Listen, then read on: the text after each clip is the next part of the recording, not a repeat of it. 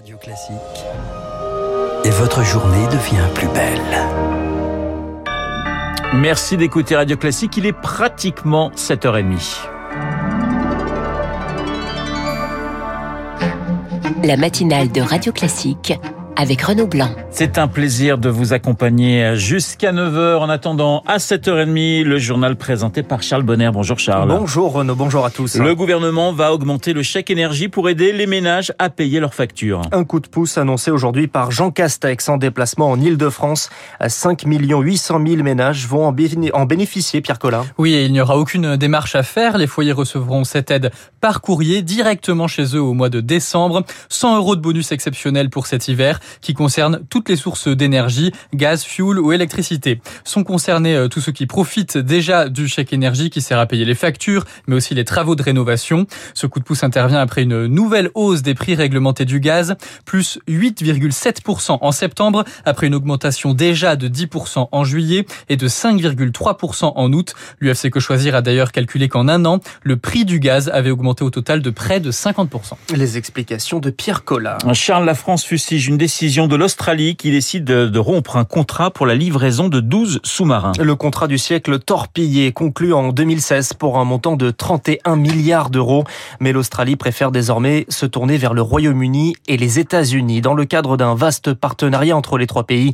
Jean-Pierre Molny, le directeur adjoint de l'IRIS et spécialiste des questions de défense. C'est une demi-surprise parce qu'on voit bien qu'il y a un renforcement des tensions dans la région que les États-Unis euh, cherchent à tout prix à rallier leurs alliés pour contrer la Chine, la France peut-être est victime un petit peu de sa tiédeur euh, vis-à-vis de la, lutte contre la Chine. C'est certain qu'en termes d'influence, c'est quand même une perte, mais il y a également quand même une guerre commerciale. Hein.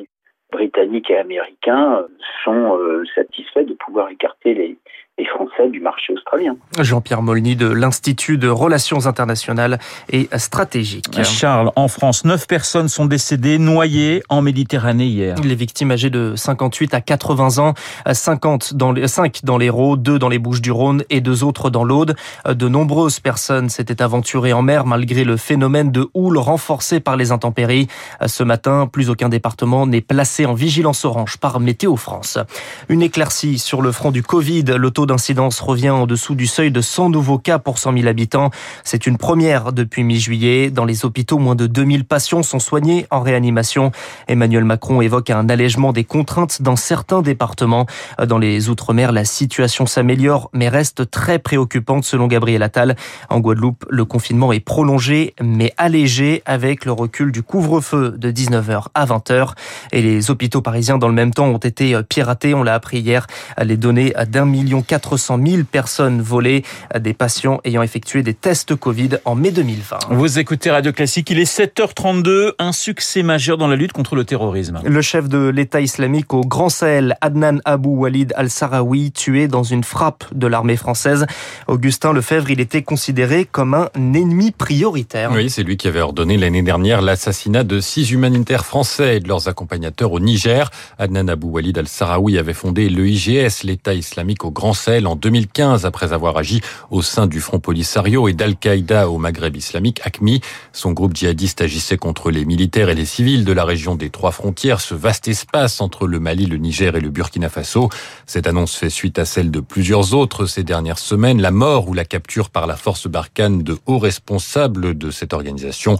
Un succès majeur, se félicite le président Emmanuel Macron. Un coup décisif contre le groupe, ajoute la ministre des Armées Florence Parly. Une annonce qui intervient dans un contexte d'interrogation sur notre présence dans la région. Plus tôt cette semaine, la France s'est inquiétée d'un possible contrat entre le Mali et les mercenaires russes de la société Wagner. En juin, le chef de l'État avait annoncé la réduction du nombre d'hommes sur le terrain. Augustin Lefebvre. 16 ans après Angela Merkel à Paris, pour la dernière fois, la chancelière quittera le pouvoir après les élections dans 10 jours en Allemagne. Réception à l'Elysée ce soir, déclaration commune avec Emmanuel Macron, puis dîner de travail. Cette question à présent sur Radio Classique, le géant de l'immobilier l'immobilier chinois va-t-il tomber Le sort d'Evergrande inquiète. Le cours en bourse de l'entreprise s'est effondré ces derniers jours. Evergrande risque aujourd'hui la faillite à cause d'une dette de 300 milliards de dollars euh, contractée quand Pékin ouvrait grand les vannes du crédit pour doper sa croissance.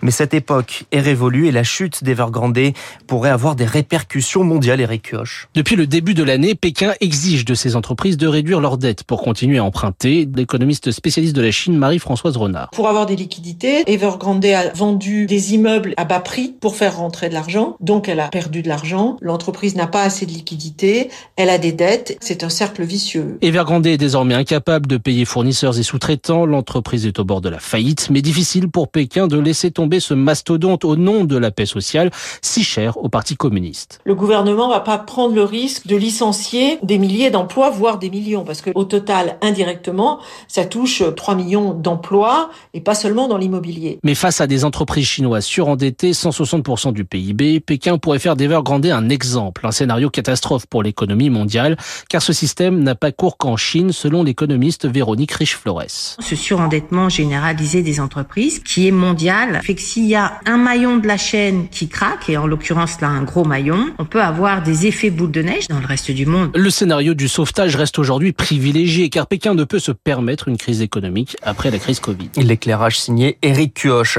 Les quatre touristes spatiaux ont débuté leur voyage en apesanteur dans un vaisseau SpaceX. Le décollage, c'était cette nuit pour trois jours en orbite autour de la tête, dans, autour de la Terre et sans pilote à bord. Merci Charles. On va passer au, au sport avec le PSG et un retour sur Terre plutôt brutal. Avec le trio d'attaque Neymar, Messi, Mbappé, le PSG bute sur les Belges de Bruges. Score final, un but partout. Un but signé Ander Herrera pour le PSG. Il y a donc toujours pas de but pour Messi au Paris Saint-Germain.